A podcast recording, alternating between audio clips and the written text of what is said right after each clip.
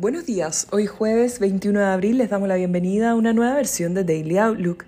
El tipo de cambio abre en 815 sobre el cierre de ayer. Los mercados transan positivos tanto en Estados Unidos como Europa después de positivos resultados corporativos. En el plano internacional, el presidente Vladimir Putin asegura que sus tropas han tomado control de la ciudad ucraniana de Mariupol y que probó exitosamente el lanzamiento de un misil balístico. En cuanto a reportes de resultados, Tesla reporta utilidad récord y sus acciones subieron casi 7% en el pre-market. Hoy reporta American Airlines y Blackstone. Por otro lado, hoy tenemos discursos de Powell y Lagarde en un evento del FMI.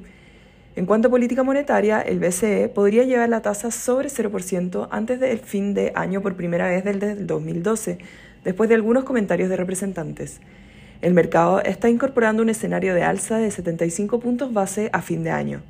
El Eurostock 50 transa positivo 1,2% y en Estados Unidos el S&P 500 muestra un avance de 0,9% y el Nasdaq de 1%. Por su parte, Asia cerró mayormente negativo, con el Nikkei rentando 1,2%, el CCI 300 de China menos 1,8%, en reacción a recortes de las proyecciones de crecimiento para ese país, y la bolsa de Hong Kong menos 1,3%. Los commodities operan positivos, con el cobre avanzando 1% y el petróleo WTI 2,4%. La moneda estadounidense a través del dólar index se debilita levemente menos 0,1%.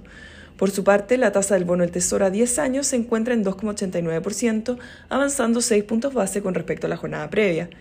El tipo de cambio opera en 814 hasta ahora con el dólar a nivel global depreciándose, el cobre avanzando y las monedas emergentes mixtas.